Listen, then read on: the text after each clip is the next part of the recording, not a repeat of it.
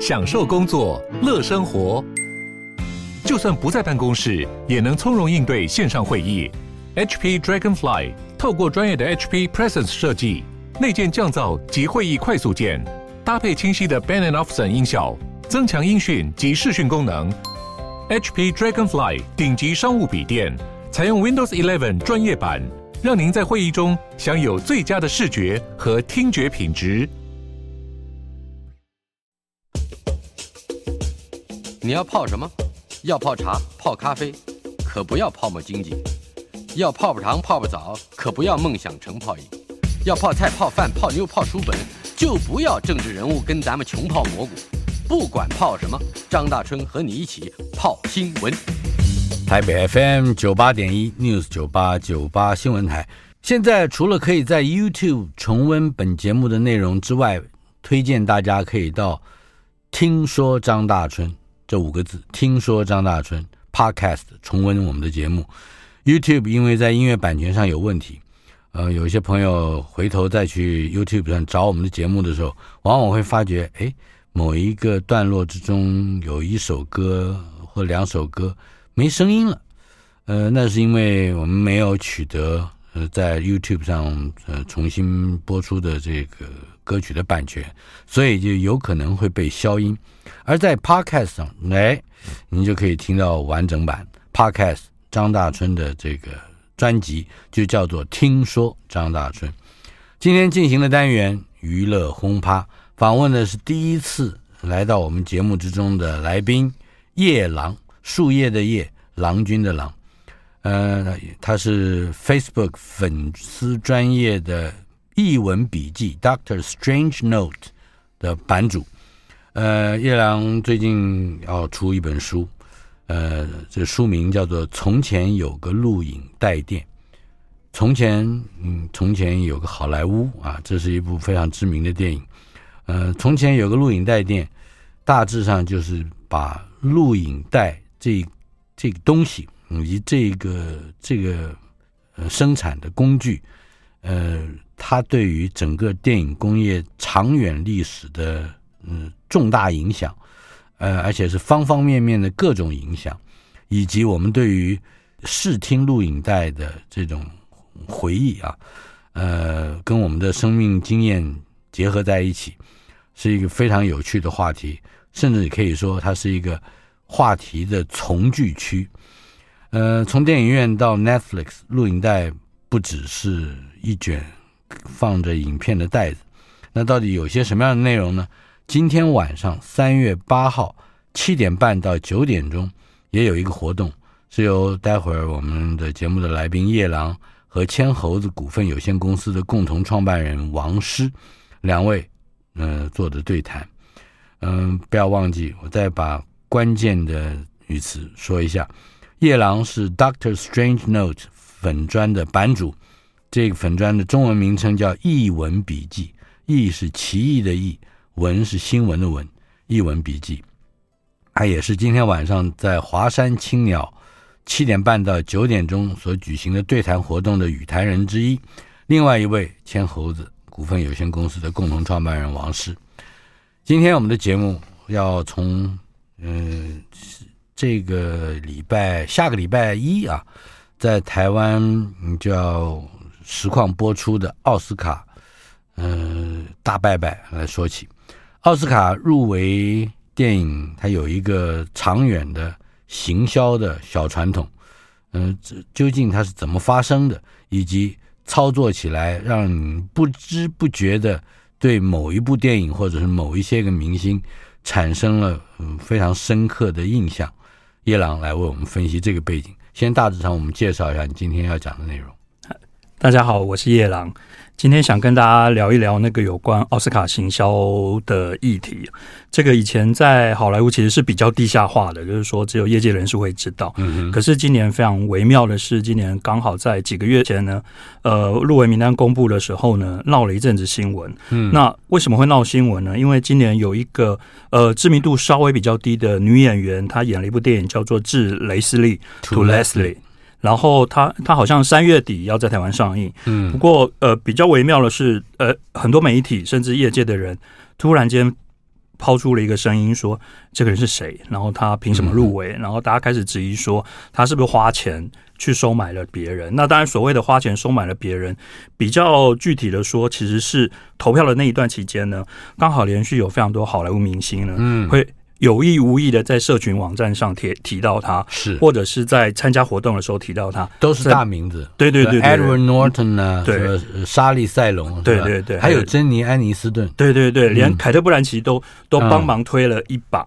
那在呃奥斯卡，哎，你是不是花了钱特别请这些人？也就是说，他并不是不约而同的发现了这位 Andrea Riseborough，是这而是有心的一个操作。哎，这个在前两年。寄生上流报得大名，而且大家人人喊好的时候，就有人提出是，所以因为其实这个很敏感，然后因为事后入围名单、得奖名单，人人都有诠释的空间。那呃，寄生上流那一年呢，比较尴尬是说，哎，突然间变成亚洲人得奖了，拿走大奖。嗯、那今年稍微有一点风向不一样，是这个白人女演员呢，其实因为她硬生生的挤进去呢，排挤掉两个呃。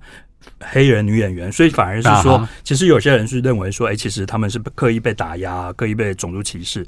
所以今年这个事情呢，刚好闹了一波新闻。然后我想，其实是个很好的机会，我们利用今年来回头看看，说到底奥斯卡行销是什么，然后到底有什么不合法的地方。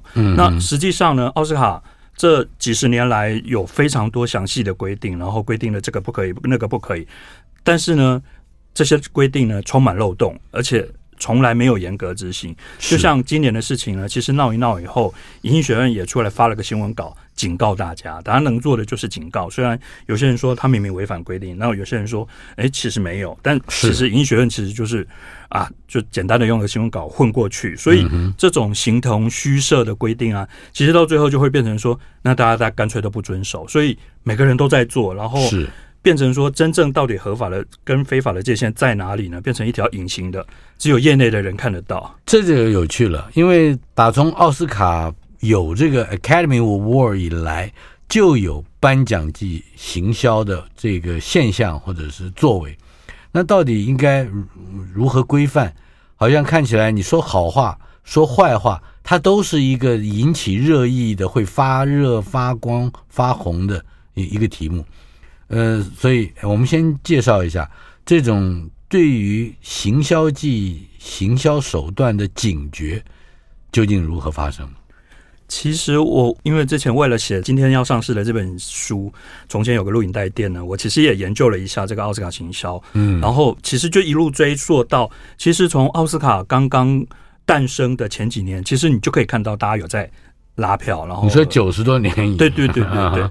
然后我们尤其是呃，大家其实现在会很熟悉一个词叫做 “for your consideration”。嗯，那这个词呢，其实在以前呢，大概就是洛杉矶周边的人会很熟。为什么？因为每到奥斯卡的前一段前几个礼拜呢，片商就会开始买路边的看板，然后在奥洛杉矶当地的媒体呢买报纸广告、买电视广告。嗯、然后其实他的追真追求的目标是为了跟好莱坞的从业人员有投票权的人，跟他们说：“拜托你考虑一下我们的电影。嗯”但是这个词呢，为什么突然间后来会变成全世界都知道呢？其实它跟盗版光碟是非常有关系的。呃，等一下，For your consideration，最早的时候，嗯，是是一个路边看板跟。电就跟跟电台或者是报纸杂志上的广告，然后我我记得我找到最早的例案例是一九四八年，那个时候有个老老发行商叫做雷电华，可能要有点年纪的人才会知道，就 RKO 这个公司，RKO 对，他是第一个用了这个词的，然后后来很快大家都仿效。嗯哼，哎，RKO 是什么意思呢？我有一点忘记了，它应该是三个人名的缩写，跟 MGM 一样是三个人名的缩写。因为台台湾也有雷电华公司啊，真的吗？我参与过这个雷电华公司所制作的电视节目的哇的这个幕后工作，嗯，那是在一九七九年。是，哎，呃，不过跟台湾雷雷电华没关系。谈谈雷电华为自家出品的电影怎么买广告？呃，他们当时就是在报纸上。然后还有业界的刊物，很多好莱坞在地的期刊，因为好莱坞其实最大的产业就是电影、电视，然后很多从业人员，所以他会在呃上面买广告，让大家知道说，哎，你们赶快来看看这个电影，然后赶快投票给我们这个电影。嗯、那后来这个词呢，其实为什么会变成全世界每个人都知道？一九九零年代光碟片出现了，然后光碟片呢很容易拿来盗版，然后盗版的时候大家会发现奇怪了。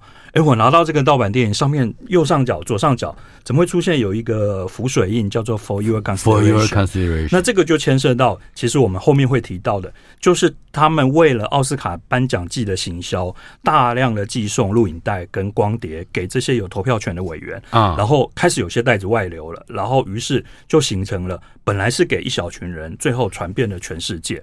我相信。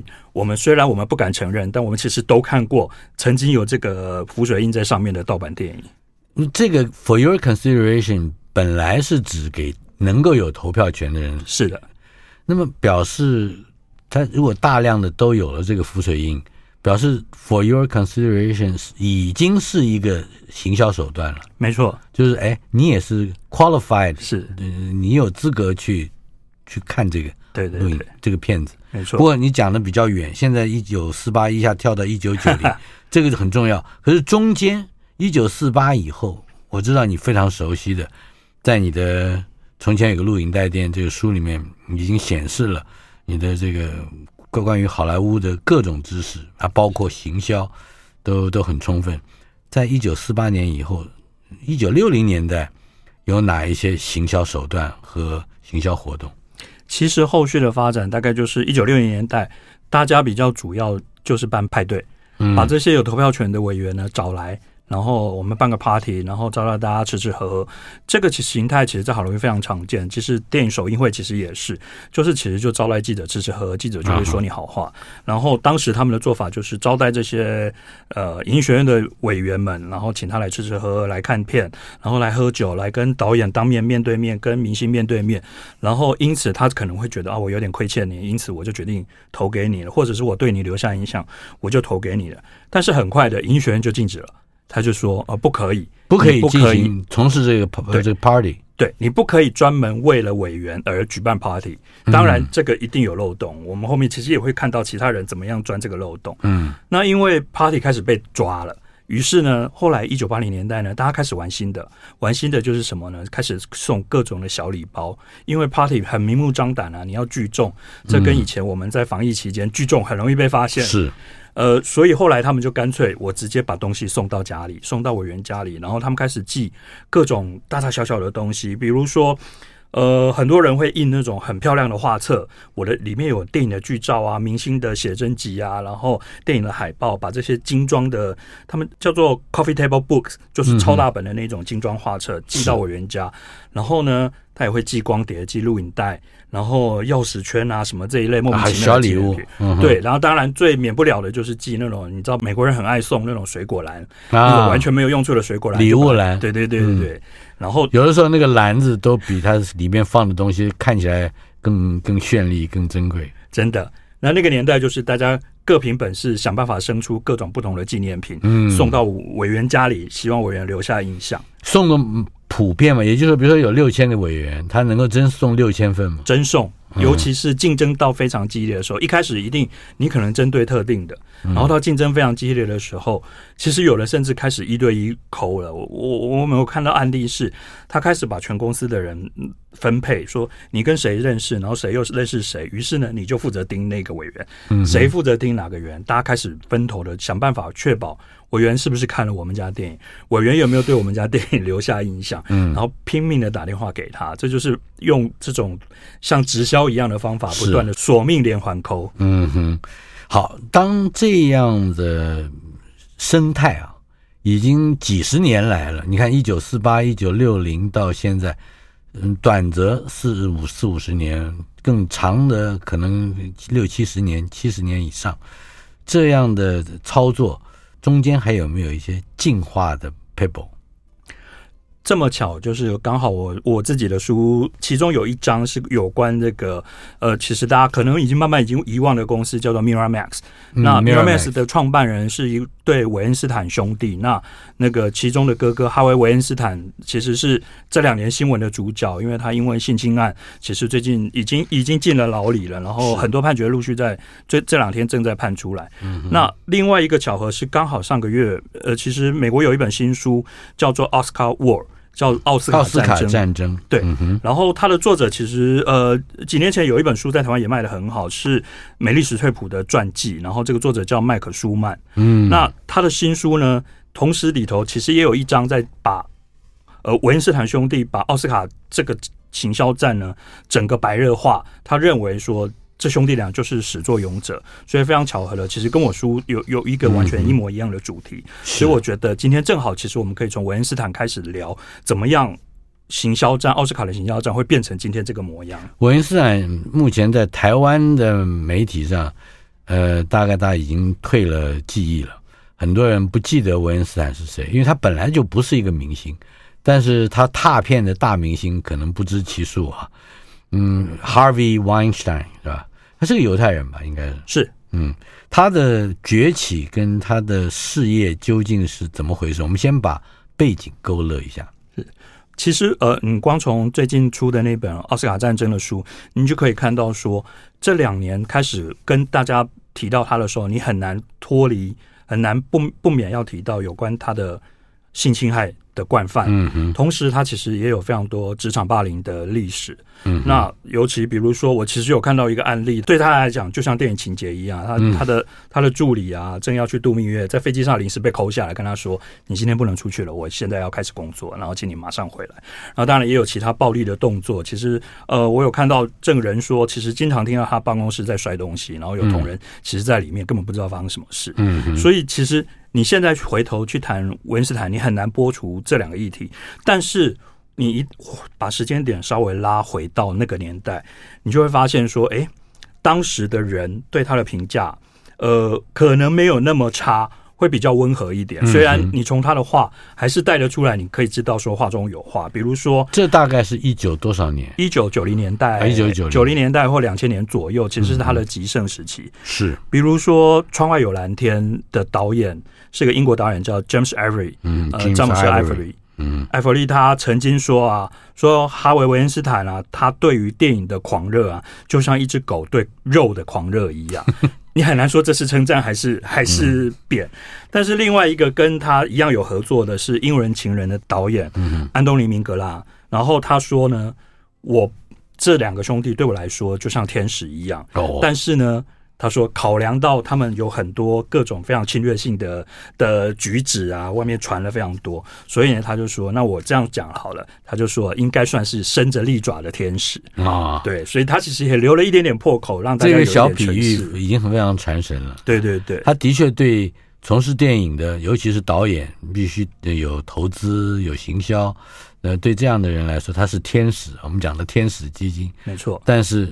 爪牙很清楚的一个比喻，没错。嗯，但是其实我们回头来看啊，我我等于是直接跳结论，是说，其实我们待会儿会看到，其实他做的每一件奥斯卡的行销啊，其实都没有什么别人没做过的，其实都不是他发明的，别人都做过了。那只是说，他跟别人的差别是他更用力，然后更具侵略性，嗯，然后更不要脸，就是他 更敢做。然后另外一个特征是他把整个奥斯卡行销战呢。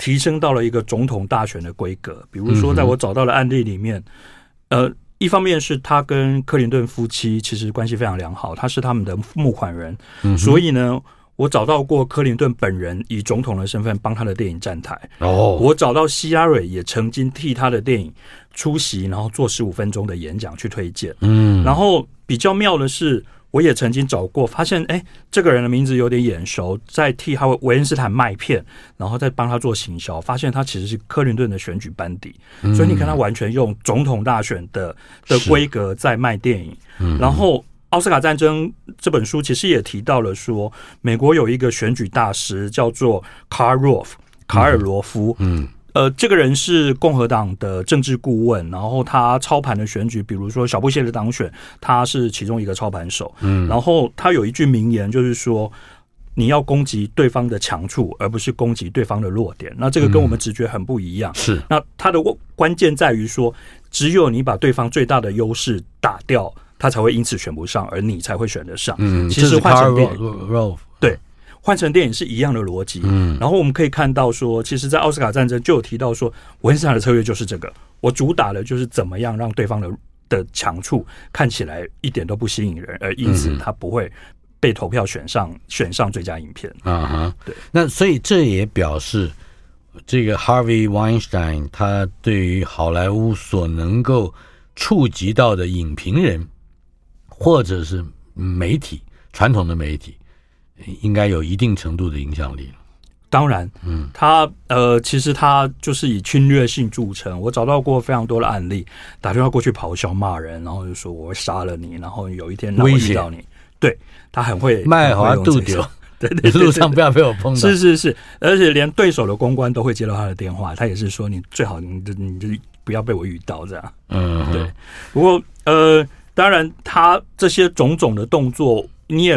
不得不回头去替他想想，就是说，听他有他合情合理的动机。嗯，动机。有一个很有趣的访谈，是他提到说，让我们回到那个年代，那个年代，他说奥斯卡其实完全是被好莱坞片场垄断的，只有他们的电影会被提名，只有他们的电影可以得奖。然后，对我们这些独立片商来说，嗯，你你你除了等死以外，你只能想办法做，想办法打游击战。他所谓的游击战，所以其实我们今天看到的这些。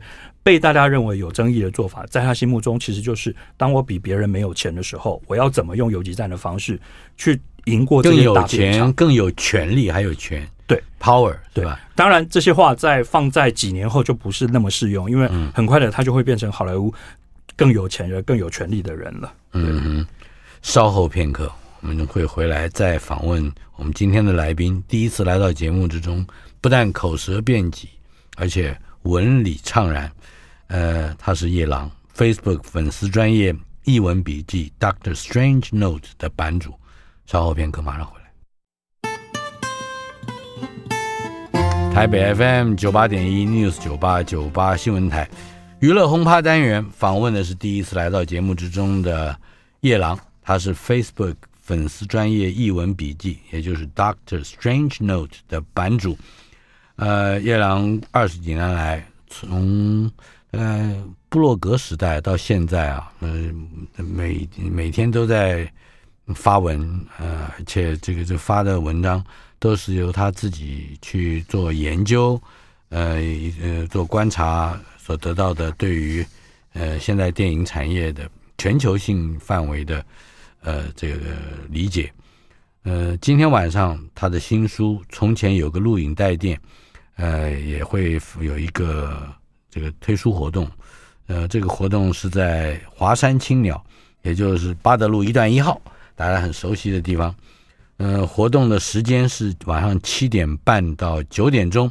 如果今天晚上您有空的话，不要忘记有夜郎和千猴子股份有限公司，有一个电影行销公司的王师，我们也很熟悉的，常常来我们节目的这两位，呃，来对谈，从电影院到 Netflix。录影带不只是录影带，虽然今天书里面或者是书的标题是跟录影带有关，但是我们今天主要的话题是围绕着奥斯卡的行销。事实上，它也和录影带有非常密切的牵丝攀藤的关系。刚才提到了一对兄弟，Weinstein 啊，维恩斯坦兄弟俩职业生涯之中先后两次创业，还包含了后来的。被这个 Disney 收购的 Miramax，呃，甚至他后面还有二度创业，嗯，成立了 Weinstein Company，两家公司不得了，总计入围过多少个奥斯卡奖项？呃，我算过，他两家总共三百四十一个入入围奖项，而且最后呢，得奖的是八十一座，这非常非常惊人，因为大家要记得，它不是好莱坞大的片场，是。对。他而且他跟好莱坞的传统大片厂正是在他们的夹缝之中生存的一个小小的单位，而能有这样的亮眼的成绩。过去二十年间，每一部大爆冷门、争论最多的奥斯卡最佳影片，几乎都跟这对兄弟脱不了关系。没错，就是那种超乎大家预期，本本来不是被看好，然后可能也许得奖有一点争议的，比如说《莎翁情史》《芝加哥》。王者之声，然后还有大艺术家，这几部片其实当时都不少争论。然后王者之声是不是？王者之声是不是英国国王那个？对，国王、呃、口技的那个。King's Speech。对啊，哦，那这些都都是他们来他跟他们经手的是吧？没错。呃，这个 Harvey Weinstein 影响我们的程度，可以再描述一下吗？其实它有一个重点是在于整个独立电影，尤其是我们今天其实我们经常看到的艺术片，这整个产业几乎是他一个人创造出来的。嗯，因为他原来是很小众的，原来是也许在一个像台湾这样一个国家，也许一两个虾戏院就可以满足的。可是是因为他。找到了特殊的行销方式，让这些电影被做大了。而且这些电影都好像是用你的话来形容，就是踩油门的奥斯卡的战争，为奥斯卡之战踩下了油门。没错。嗯、呃，有一部电影，一九八九年的 Steven Soderbergh 的《性谎言录影带》，这部片子的男主角我还记得叫 James Spader。他最近这两年有一部非常惊人的美剧，叫做《Blacklist》。对他到目前为止又咸鱼翻身啊，嗯，嗯，很了不起的一个演员。但是谈谈这部《性谎言录影带》如何开启独立制片的热潮，而又跟 Harvey Weinstein 有关。对，一九八九年其实 Weinstein 才刚刚创业没多久，那他们买下了这部其实原来一直在美国卖不出去的一个芯片，嗯、然后它是 Soderbergh 的第一部电影吧，我如果没记错，嗯、然后。比较有趣的事情是，从来没有人料到，连导演自己，包含发行商自己都没有料到，这个电影最后会有这么巨大的力量。它包含市场激烈的反应。不过这些某种程度也是个巧合，因为它发行的那一年，一九八九年，正好发生了两件事。嗯第一件事就是素人的色情录影带突然间在那时间开始流行啊。第二是开始有名人罗伯洛，如果大家印象还有记得的话，一九八九年罗伯洛。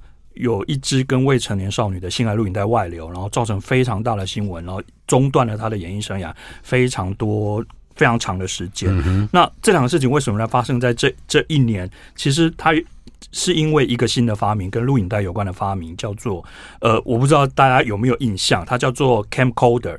camcorder 这个名词大家可能很陌生，但其实你一很多人可能看过，就是。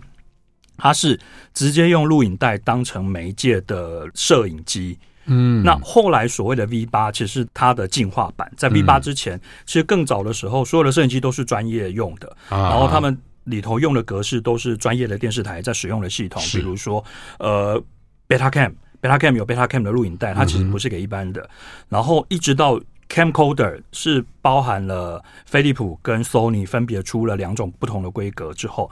它造成了突然间每个人都可以当电影大师，因为每个人都可以买摄影机开始拍片，嗯、然后创造了一个素人色情的风潮，同时也在一九八九年撞上了这部电影叫做《性谎言录影带》，嗯，而且你看它片名里头还有个录影带，对。对。那这个片名其实呃，这个片名其实非常有趣，是因为呃，他最早的投资商呢很反对这个片名，因为他觉得录影带呢会让大家联想成素人，会觉得这个电影好像是很低品质的的粗制滥造的电影。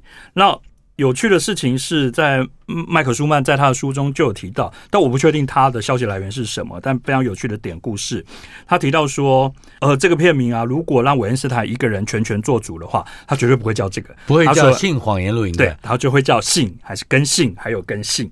他觉得他一定会想办法强调性，sex sex sex。对，那这就是他的创业秘诀，第一个秘诀就是他其实非常知道说。呃，这些美国社会非常禁忌的性爱，其实是可以用艺术的名义来当做商品贩售的。嗯，那所以这就是他其实他公司前几部卖座电影，其实都主打的是这件事。他、哦、找到有裸露、有性爱的场面，但是他有艺术是风格的追求的，没错。然后再来是他买下这个电影以后，他把它推销给那群想要看裸露、看性爱的观众。大家不要小看这样的动作，这样的动作创造了一个巨大的市场。这个巨大的市场其实养活了非常多独立制片的导演。嗯，其实索罗伯的这部电影就是一个开端，而后续其实也有非常多的电影开始跟着走上这条路，打破了艺术电影的观众的范围。哎，这我。在你的书里面也曾经好像提到，宫崎骏也吃过他的苦头，是吧？对对对，宫崎骏跟色情一点关系都没有。我我我提到这个是因为，呃，维恩斯坦其实这一次他是跟导演争执这个片名，然后最后是在两个人大吵吵了非常多次以后，最后才定下这个电影，就是又有性又有录影带，就是两方都有都有都有权衡到。那其实他在以后呢，他的霸道绝对不是只有改片名而已。嗯，他有一个绰号叫做“哈维剪刀手”，他经常会 对，他会闯进导演的剪接室，跟告诉他说：“我觉得你这个要剪掉，你应该照我的意思剪。我觉得你这个太长了，你这个你应该加上什么东西。嗯”对，然后。其实宫崎骏就有提到说，他都吃过他的苦，因为他的《魔法公主》当年是韦恩斯坦公司发行的，然后当时是 Miramax 发行的，而韦韦恩斯坦就直接就告诉宫崎骏说，能不能请你剪掉四十分钟，这个电影太长了。对，宫崎骏，我我印象中宫崎骏就说，他从头到尾就是一直坚持说 no 说 no 说 no，才保住了那四十分钟。嗯嗯，那不剪成短片了，那就。不过。除了刚才讲的信，或者说 Harvey Weinstein 认为最有利的票房保证以及行销亮点之外，好像他对暴力啊，以及我们即将嗯谈到的一位，我相信在录影带时代是重要的主角人物 Quentin Tarantino 啊，这这两个人以及暴力又有什么样的牵扯？不得不说，文斯坦对色情比较有明确的直觉，他对暴力稍微有一点没那么准。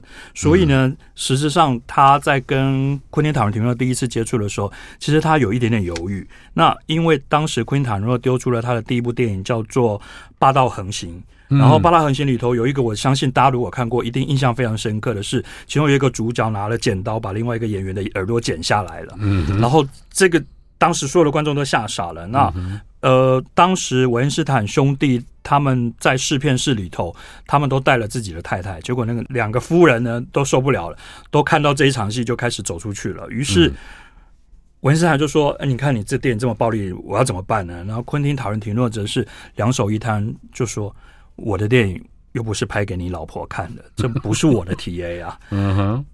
韦恩斯坦决定赌一下，赌一下的结果，其实带来后来后面创造了另外一条独立制片的新的支线，就是昆汀塔伦要这一条支线，非常暴力，传统八大片厂不会做的电影。然后当然后来八传统八大片厂还是有仿效的这个风潮。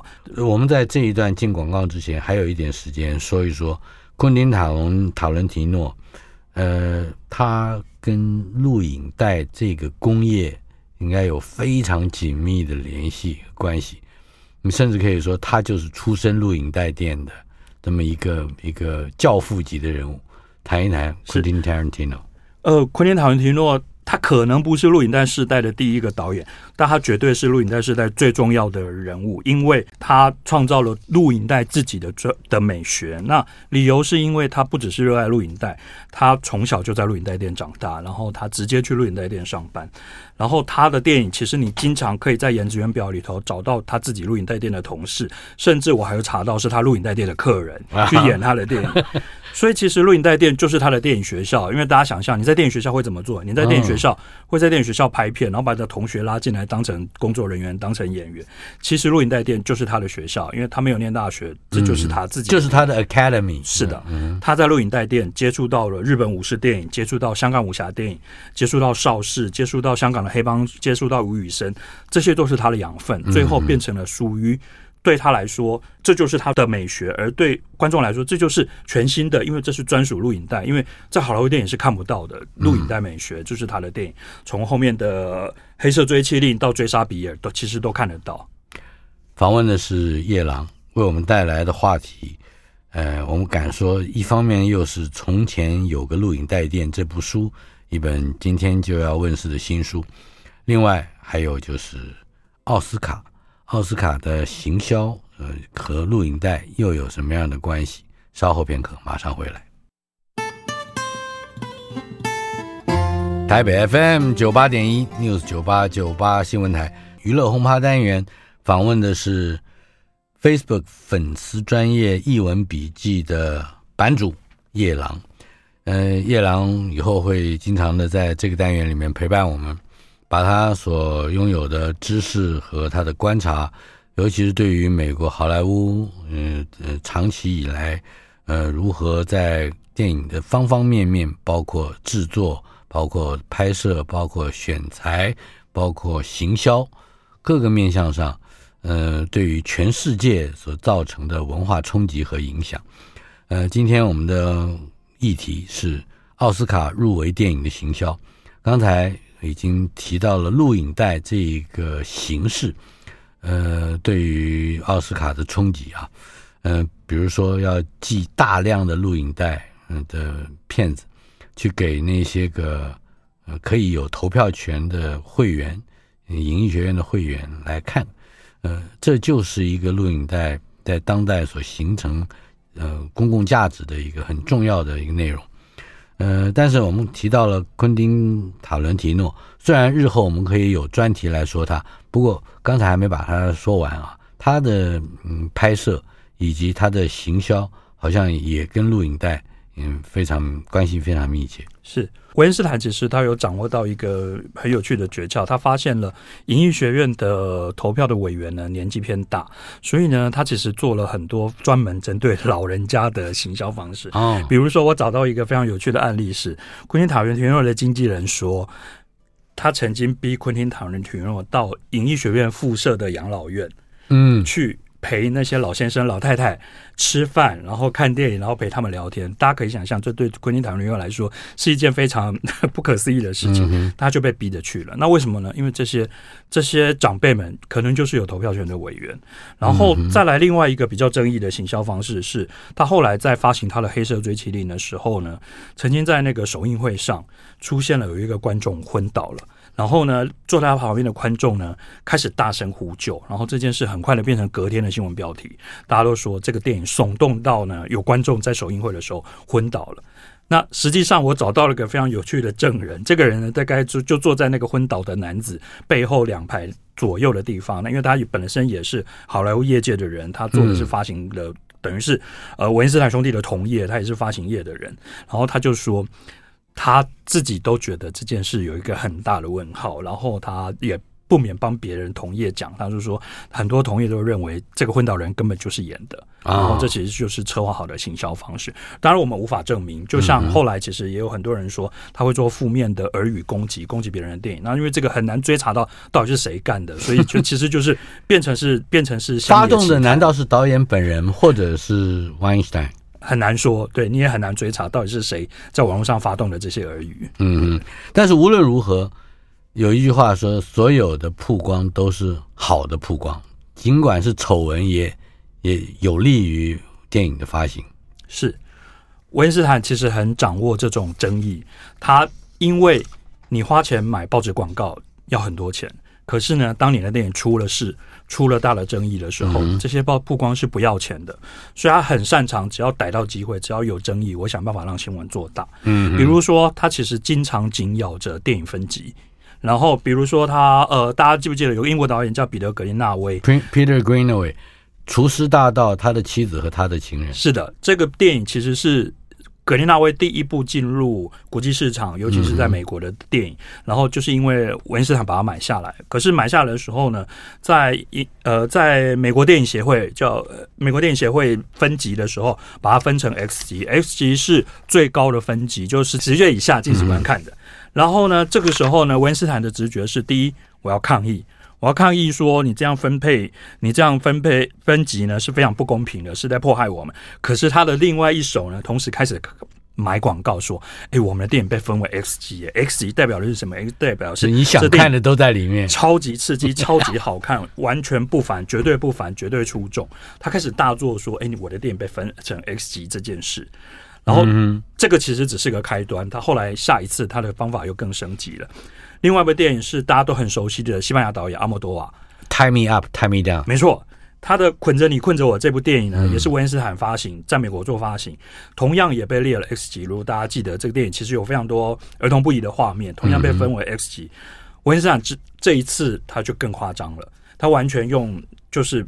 用好莱坞的那种大阵仗，他请了明星人权律师来替他辩护，把这个美国电影协会负责电影分级的美国电影协会来告上法院，然后说他们的分级完全没有基础，然后呢变成一种市场保护手段，他在保护美国电影，然后保护主义拿保护主义来盖他的章，所以他用歧视这件事来当成他的诉讼的理由，去把呃美国电影协会告上去，然后呢，其实我找到访谈说，韦恩斯坦其实私下他也都很坦诚啊。他根本就是把这个诉讼费当成行销费用，为什么？嗯，因为就律师费付一付，其实比买个报纸说不定比较便宜，因为根本其实出庭一两次就结束了。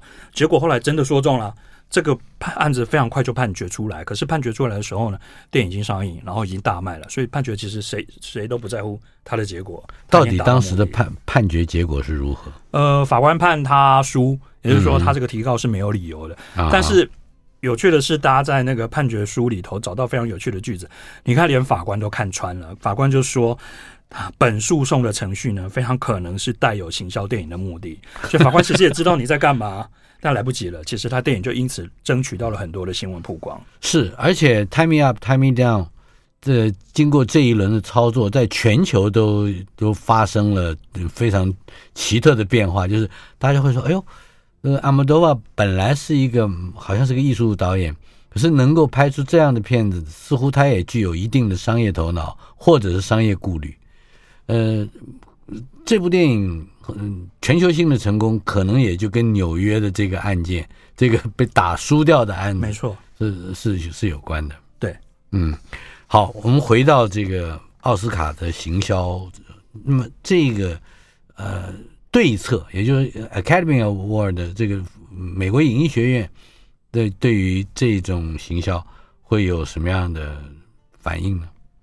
其实，美国影艺学院很长期都在用比较柔软的方式在劝告大家不要这么做，但其实没有人真的没有人听。嗯、那大家印象其实最深刻的是《抢救雷恩大兵》跟《沙翁情史》对打的那一年。嗯嗯。那其实像《抢救雷恩大兵》的史蒂芬史匹柏，那个时候他还是有自己的片场，所以他也是个片场老板。是。然后当他的下属告诉他说：“你的对手会很用力的行销他的片，所以请你要配合一起做。”史匹柏不要。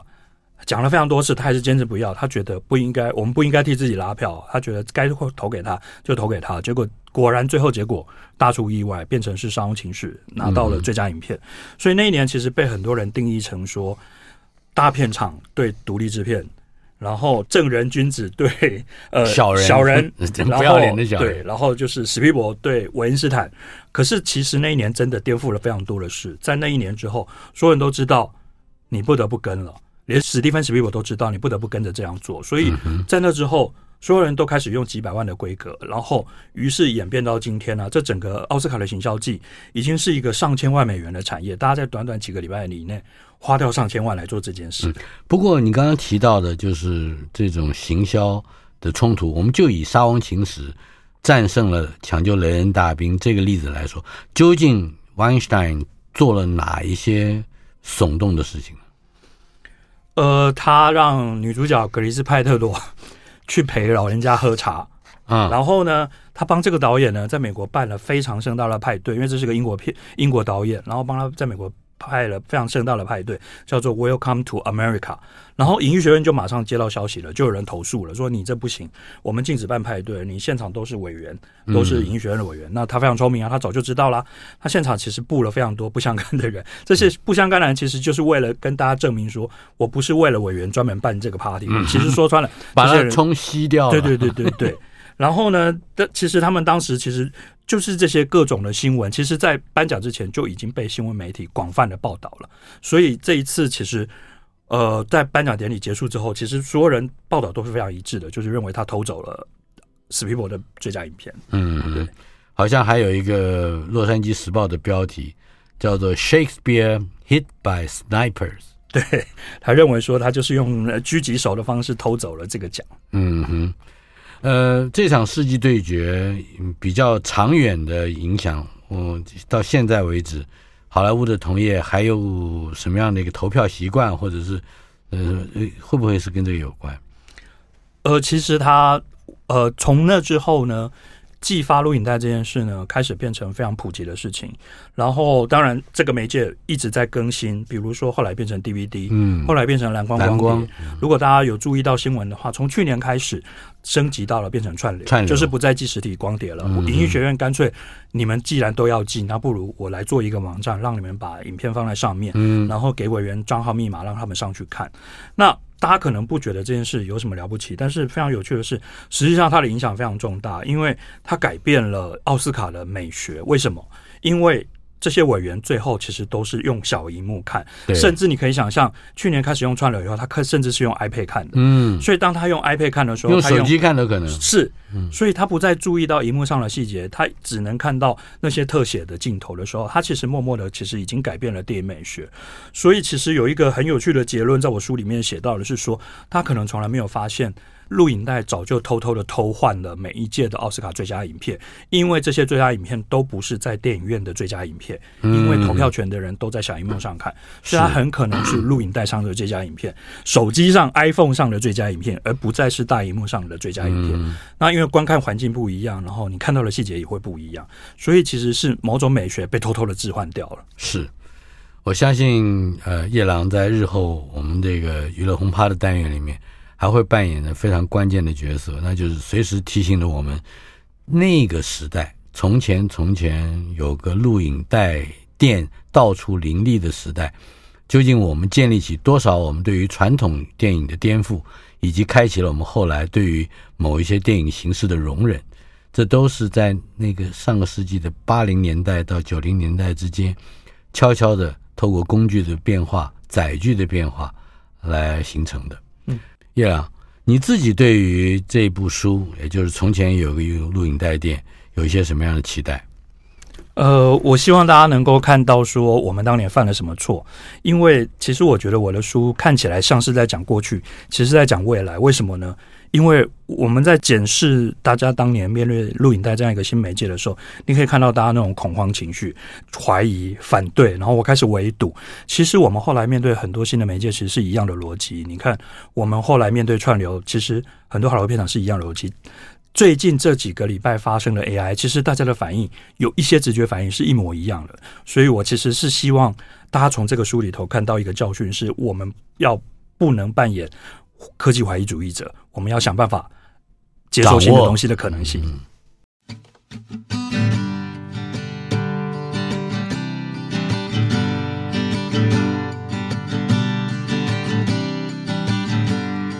Save my soul, ran through the night, lost in the woods and found Jesus. Another morning, another regret, cursing the demons lying in bed. Angels have fallen down on me. Angels have fallen down on me. Mm-hmm. Mm-hmm. Mm-hmm. Chasing the pavement, hiding the cracks. Been here so long, don't know how to look back. Been down this road, not gonna lie. Can't even tell you how many times angels keep falling down on me. Angels keep falling down on me.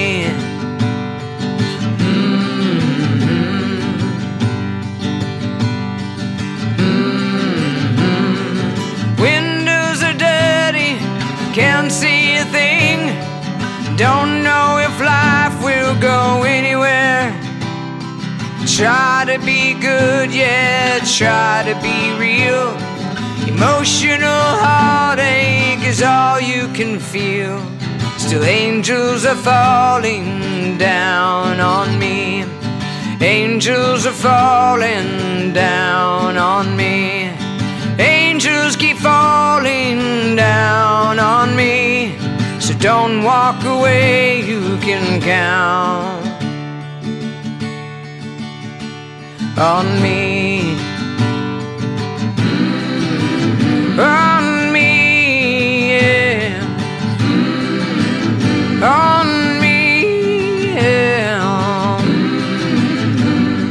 Angels keep falling down.